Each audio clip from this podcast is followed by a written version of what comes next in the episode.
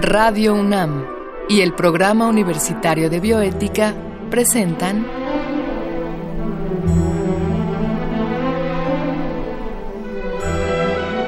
El Árbol de las Ideas.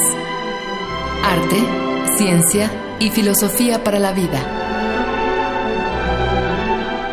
Con Paulina Rivero Weber.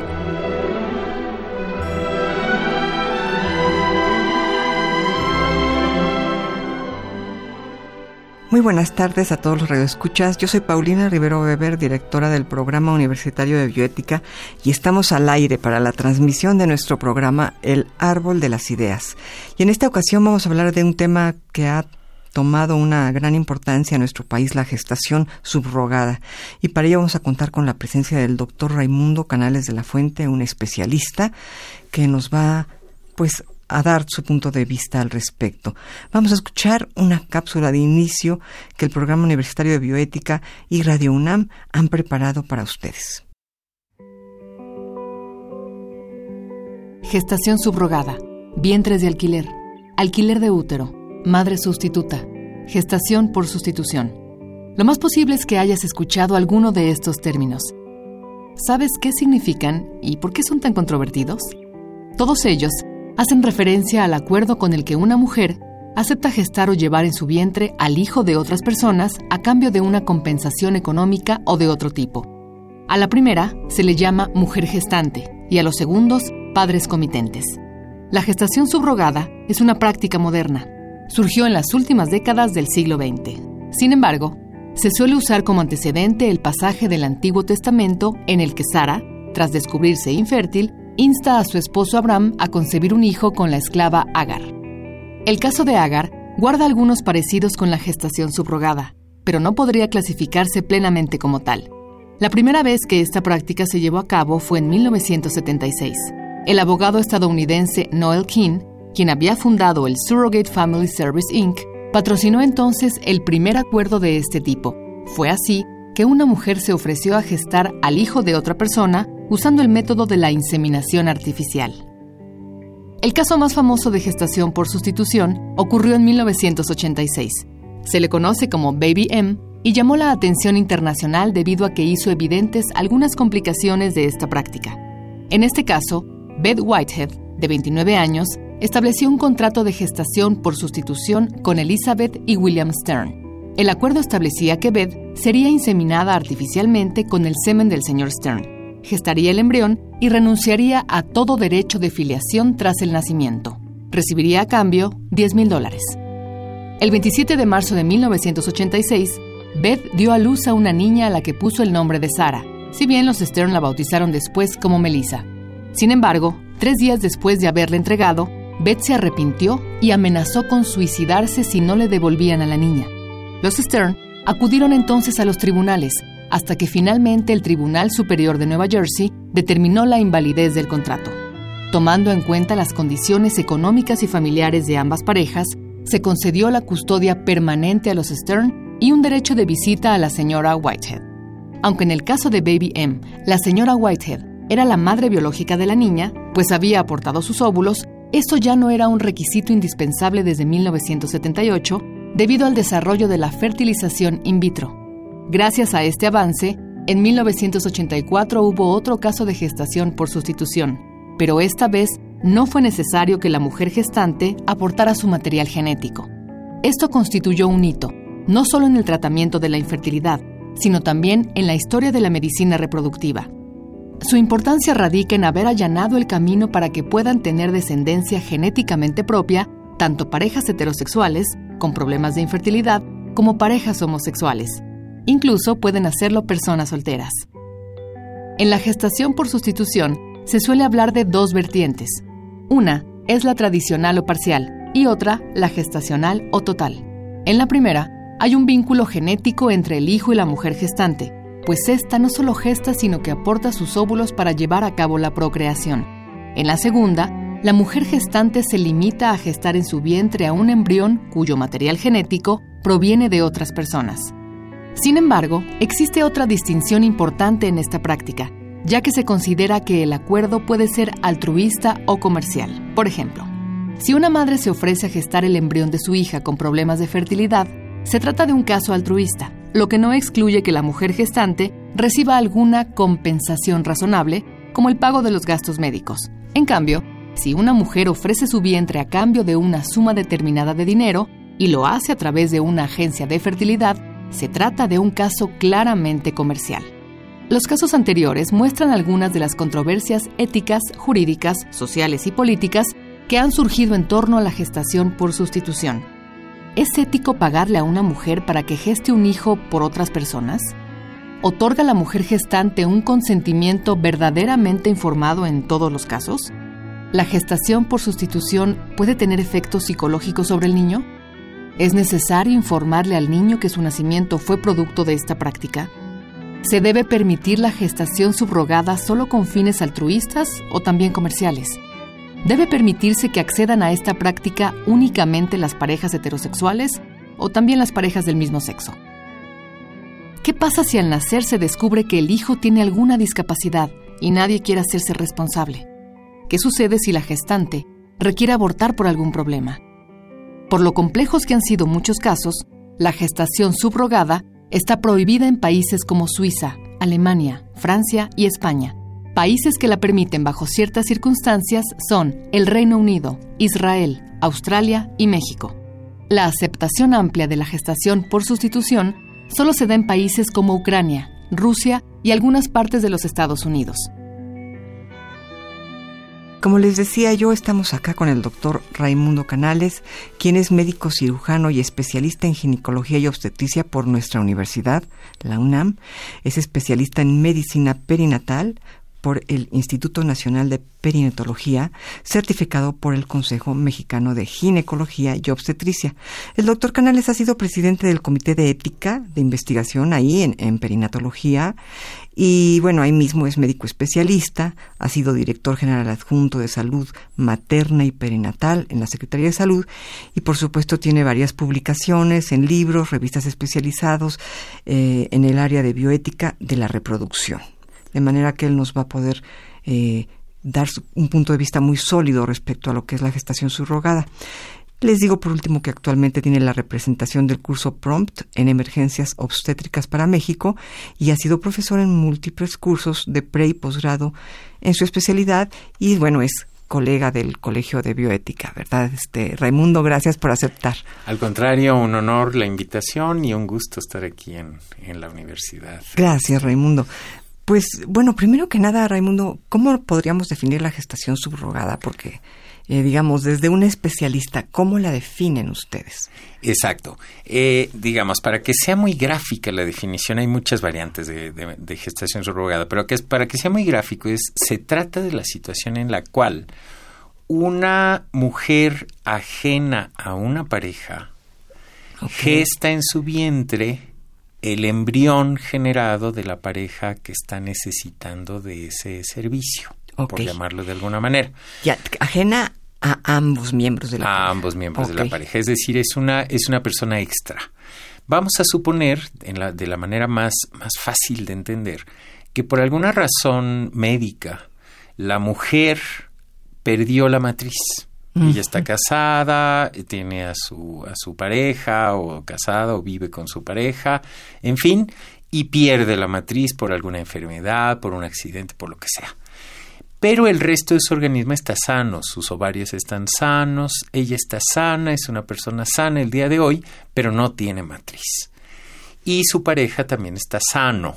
Entonces, ¿Cómo podemos ofertarle a esa pareja que tenga un hijo? Como el día de hoy ya tenemos tan a la mano todo el asunto de la fertilización in vitro, en donde tomamos un óvulo de la mujer y un espermatozoide de su pareja, los juntamos en el laboratorio, esperamos a que haya las primeras fases del desarrollo embrionario, y una, y una vez ya que está esos embrioncitos ya en sus fases iniciales, los transferimos en una matriz puede ser la matriz de otra mujer, no necesariamente de quien obtuvimos los óvulos. Este es el caso de la maternidad subrogada. Esos embriones los vamos a transferir al interior del útero de una mujer que está dispuesta a prestar su matriz, su organismo, su persona, a esa pareja con la finalidad de que esa pareja tenga un hijo. Esto es. Ahora, hemos hablado hasta este momento de hombre y mujer.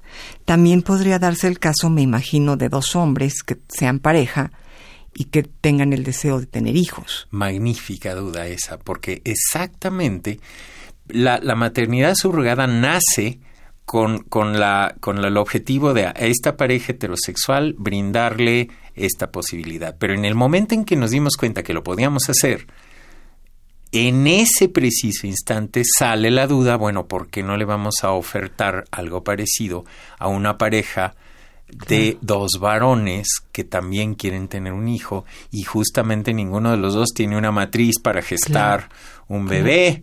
Entonces, bueno, pues ¿por qué no le vamos a dar la oportunidad a esta pareja que por razones las que sean, no tienen la posibilidad intrínseca adentro de la pareja de tener un hijo. Bueno, pues resulta que la maternidad subrogada también se puede emplear en este sentido. Y ahí comienzan todas las discusiones. Claro, me puedo se desata una, una vorágine de opiniones en todos sentidos en una sociedad conservadora como la mexicana. Como la mexicana. Bueno, ¿qué te parece si antes de avanzar hacia esta vorágine, de, como la has definido correctamente, de opiniones, nos concentramos en la pareja heterosexual? ¿Cuáles serían los problemas éticos en torno a, esta situación de la gestación subrogada? Hay muchos pensando nada más en la pareja heterosexual que está encargando este servicio. Al final del día es un servicio. Cuando lo pensamos de manera como tratando de favorecer esa pareja, es muy natural la respuesta inmediata de cualquiera y, de cualquiera quien nos está oyendo van a sentir lo mismo que yo sentí la primera vez que escuché el tema, es, bueno, ¿por qué no? Eh, cualquiera de los dos miembros de la pareja le pide a una hermana de alguno de ellos que pues les haga el enorme favor de gestar en su vientre al hijo que ellos quieren tener. Suena muy muy bien. Suena romántico, Suena incluso, altruista, hasta romántico, altruista, como, como es una, un asunto conectado con, con un acto de profunda bondad. Claro. Porque bueno, ahí está esa hermana que quiere muchísimo a cualquiera de ellos dos y dice, pues yo estoy dispuesta y en un acto de profunda generosidad. A dar mi cuerpo, mi tiempo. Exactamente, se presta para eso. Y en ese momento, pues nace también la idea de que esta es la situación ideal y de que por ser la situación ideal debe de ser un acto altruista. El altruismo en el asunto de la medicina en México es un asunto histórico, digamos. En, en, México, por ejemplo, la donación de sangre es altruista, la donación de órganos es altruista, está prohibido comerciar con órganos o comerciar con sangre. Y recuerdo que cuando se vendía, cuando eh, hace muchos años, cuando se podía cobrar por sangre, llegó a haber muchos problemas, ¿no? De gente que se dedicaba. Gente que profesionalmente ya estaba dedicado a vender, su sangre, y bueno, pues es una situación terrible, ¿no? Claro. Entonces, se prohíbe en México porque justamente el altruismo parece ser la, la salida más noble, más adecuada, más... Y aquí de entrada, a todas las gentes que, que hemos pensado, sí nos parecía como algo pues bueno, deseable que fuera un asunto altruista. El problema surge y comienzan a surgir problemas desde el primer momento, porque yo les digo siempre que estoy hablando en los, en los cursos de posgrado de este problema, bueno, ahora imaginen que es una hermana de ella la que cursó ese embarazo, nació el bebé, ya le entregó a su hijito, el niño tiene cuatro años, y las hermanas, por razones ajenas a este asunto, se pelean. Claro. No me digan que no se pelean las hermanas, porque bueno, quien no, bueno, por supuesto. sería una cosa ridícula pensar Mientras que no más cerca estás de una persona, más fácil es pelearte. Imaginen simplemente un pleito profundo, grave entre esas dos hermanas y que una a la otra le diga, pues ese hijo que tienes ahí es mío, yo lo parí. Claro, y son casos que suceden por lo que claro que viendo. Sucede. Que claro que en el sucede. momento, incluso desde el momento del mismo parto, que la madre diga, pues, pues siempre no, siempre me lo quedo. Aunque no se lo quiera quedar. qué situación, qué herencia, qué, qué, cómo vamos a manejar la psicología de un niño que oye a su tía y a su madre pelearse y, a la tía diciendo que ella es su madre. O sea, eh, parece un escenario de que puede fincar un asunto de mucha patología al interior de la familia, aunque no haya pleito legal. Esto, esto no es una situación. Entonces, ¿por qué no pensar que esto, que es una cosa tan trascendente, no debería también mediar un convenio formal? Claro. Un convenio formal con firmas y con compromisos muy claros que al margen, aunque te enojes y aunque te pelees, no vas a poder hacer ciertas cosas o decir ciertas cosas. ¿no? ¿Por qué no pensar en que también debemos formalizar una relación? Y esa formalizar una relación de este tipo en términos concretos y en términos de los abogados que tenemos tantos cerquita de nosotros, tú y yo, se llama contrato. Claro. Es un contrato de subrogación que a mi juicio debería mediar siempre un contrato de subrogación al margen de que se trate de un acto altruista o de un acto cobrado. Claro completamente, que de cualquier manera quede estipulado a quién pertenece el producto de ese embarazo. Exactamente, que no esté sujeto a que se pelearon dentro de tres años. Ahora, ¿este tipo de contratos existen ya en nuestro país? ¿Existen, por ejemplo, en Tabasco o todavía no están? Ya hay dos, tres estados. La legislación de Tabasco echó un poco la eh, marcha atrás. La legislación de Sinaloa, si mal no recuerdo, Tabasco y hay algún otro estado que se me escapa en este momento que ya tienen eh, soportada la figura jurídica de la maternidad subrogada en sus códigos civiles. Pero eso de ninguna manera quiere decir que ya se, se, pueda llevar a cabo sin ninguna dificultad. Ok, estamos años luz todavía entonces. Todavía nos falta. ¿Qué te parece, Raimundo, si vamos a una breve cápsula eh, sobre este tema y regresamos con nuestro público? Claro que sí. Gracias a la gestación subrogada, distintos grupos sociales han podido acceder a la maternidad o a la paternidad. Desde una perspectiva incluyente, hasta aquí todo parece ir bien. Sin embargo, la experiencia nos dice que es importante que las leyes sean claras y adecuadas para evitar problemas. En muchos países, la gestación subrogada se ha convertido en una forma de explotación hacia las mujeres en situación de vulnerabilidad, como evidencia el denominado turismo reproductivo. En otras palabras, lo que se ha visto es que en la mayoría de los casos son personas de países ricos quienes contratan los servicios de mujeres gestantes en países pobres. En México, el marco legal para la gestación subrogada o por sustitución varía mucho de estado a estado. En Tabasco fue regulada desde 1997 y en Sinaloa desde 2013. Caso contrario es el de Coahuila y Querétaro, cuyo Código Civil desconoce explícitamente cualquier acuerdo de este tipo. Debido a que su legislación era menos restrictiva, Hace algunos años, Tabasco se convirtió en un atractivo destino reproductivo.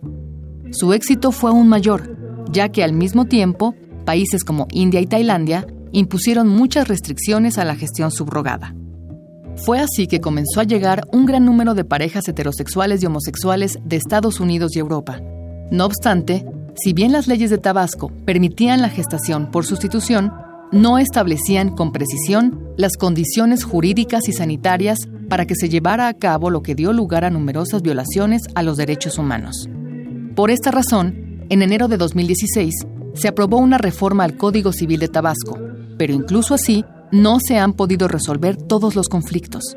Entre otras cosas, la reforma ha sido acusada de ser discriminatoria, pues establece que solo ciudadanos mexicanos pueden acceder a esta práctica, dejando fuera a los extranjeros que por algún motivo residen en el país. El caso de una mujer tabasqueña ilustra las complicaciones que puede ocasionar la falta de un marco legal adecuado para la gestación subrogada. En enero de 2015, Laura, a sus 33 años, aceptó gestar para Eduardo y David, una pareja homosexual de San Diego, California. Al principio, acordaron realizar el procedimiento por medio de una agencia, pero debido a ciertas irregularidades, decidieron hacerlo sin intermediarios. Laura no firmó ningún contrato, ni recibió información sobre el procedimiento médico que le practicarían. En octubre del mismo año, dio a luz a un bebé prematuro con graves problemas de salud que requería costosos cuidados médicos. Eduardo le dijo entonces a Laura que no querían un niño enfermo y que no podían pagar los gastos del hospital privado en el que estaba internada. Mientras Eduardo y David viajaban a la Riviera Maya para desestresarse, Laura tuvo que registrar al recién nacido como su hijo para acceder a los servicios de seguridad social de su esposo. Desde entonces, no supieron más de Eduardo y su pareja. Luego de sobrevivir a una riesgosa cirugía, el niño fue integrado a la familia de Laura con dos hijos más. Lo llamaron Rodolfo.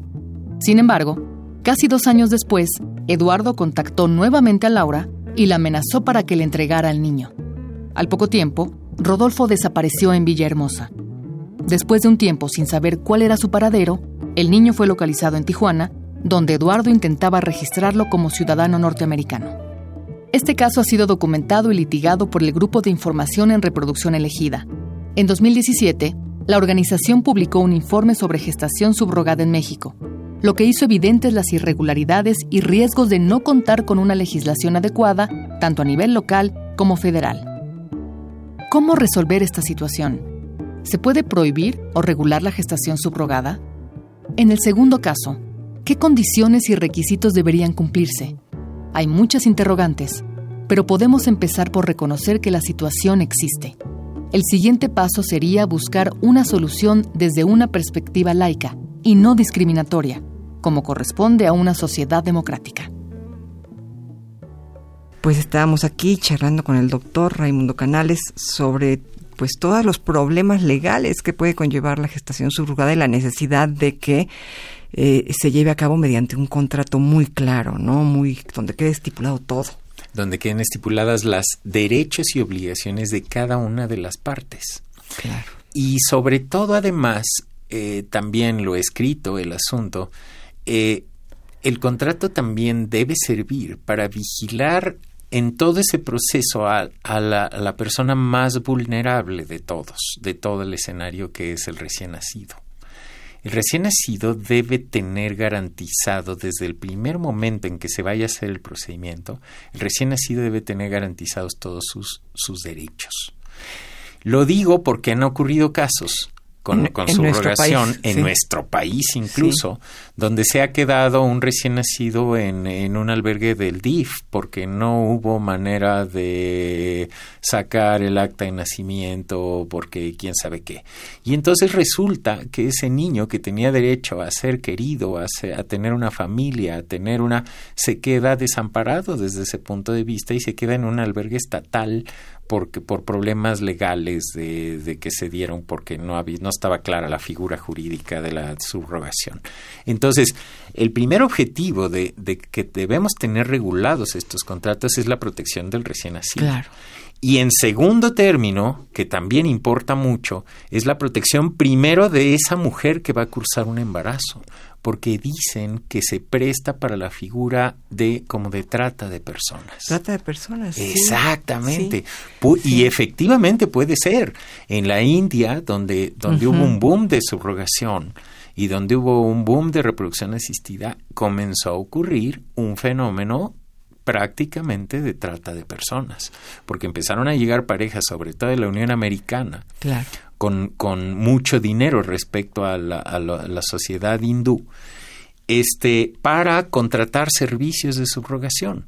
Y tuvieron a las mujeres o las han tenido en condiciones prácticamente de, de, de, privación de su libertad, las tienen encerradas comiendo lo que, lo que tienen que comer a la hora de eh, para cursar un embarazo saludable y para, en fin, con una serie de pretextos las tiene, las han tenido prácticamente presas. Verdaderamente como medios para un fin único que Exactamente. sería no, importa cómo te sientes, sino tú come bien para que el producto... Exactamente. Punto, ¿no? Ese es el, ese es el, el punto crucial alrededor del cual debemos tejer y debemos entender y sobre todo lo que a mí se me hace muy cuesta arriba es que nuestros legisladores entiendan, eso ya, eso ya me parece que está muy complicado, que nuestros legisladores entiendan cuál es la importancia primero de, de que esto se debe regular. Claro. Sí, porque no es nada más hacerlo legal, sino ponerle todo No, hay que ponerle muchas condiciones y muchas cortapisas justamente para evitar que se dé el fenómeno de trata de personas. Si lo dejamos como está sin ninguna ley, entonces tenemos la garantía de que va a ocurrir el tráfico de personas. Tenemos la garantía absoluta de que va a ocurrir. O sea, no podemos permanecer en el escenario que tenemos hoy de carencia total de leyes en la materia y todo porque los legisladores, como todos, son botines políticos y concerta sesiones y se cambian los temas unos por otros. Seguramente esto lo cambiaron por la regulación del trigo y entonces sí pasó la del trigo y esta se quedó atorada porque a nadie le importa. ¿Y la situación en, Tabasco sigue entonces? en Tabasco, en Tabasco se permitió y después hubo una regresión del código del código civil que lo, lo, permite pero pero marca que todavía no hay condiciones para poder expedir las actas de nacimiento. Entonces estamos en el limbo jurídico. Claro claro estamos no, en no se trata de permitir o prohibir sino de establecer un marco legal. Establecer un marco legal federal que sea una modificación lo que hemos propuesto en el colegio de bioética una modificación de la ley general de salud con acompañada de una norma oficial mexicana que tenga la capacidad de regular todos los procedimientos, tanto de reproducción asistida como de subrogación, para que le dé seguridad jurídica a todos los actos. Primero al bebé, segundo a la mamá y tercero a la pareja y a, los a los de la clínica porque también los médicos estamos en riesgo si se nos ocurre hacer un procedimiento de, de subrogación estamos en riesgo porque pues en cualquier momento alguien nos acusa de tráfico de personas y nos vamos a la cárcel. O sea, no, no, no, no. O sea, el escenario que tenemos hoy es el peor posible. Por el peor posible. Ausencia de leyes. Por ausencia, de leyes, claro. Es una pena. ¿Y tú ves desde tu especialidad que existe la posibilidad de que pronto se regularice, se, se establezca un marco legal? La verdad, no. Hemos peleado muchísimo, hemos escrito mucho, hemos insistido mucho en, en la Secretaría de Salud. Este, le insistimos muchísimo a legisladores, a senadores, a diputados, en fin y pues siempre dicen que sí, pero nunca dicen cuándo. Entonces, y ahorita en el ambiente político actual, con a punto de cambiar el presidente, pues la verdad es que estos temas a nadie le importa, ¿no? O sea, Claro. Pues creo que, bueno, el tiempo se nos ha acabado y creo que el tema da para mucho más. Espero que pronto te volvamos a tener por acá y nos cuentes si hay alguna novedad en esto, ¿no? Yo, bueno, no me queda más que agradecerte, Raimundo, el haber aceptado esta invitación a dialogar. Y a ustedes, Radio Escuchas, gracias por su atención. Gracias a Marco Lubián en la producción y en controles técnicos. Muchas gracias a Susana Trejo. Escuchamos, como siempre, la voz de Gisela Ramírez en las cápsulas, cuyo guion, contando con la adaptación de Andrea González, esta ocasión fue escrito por Diego Francisco Dioniso Hernández. Se despide de usted su servidora Paulina Rivero Weber.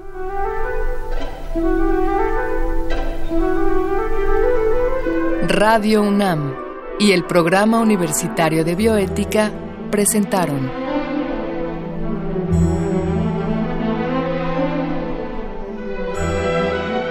El Árbol de las Ideas.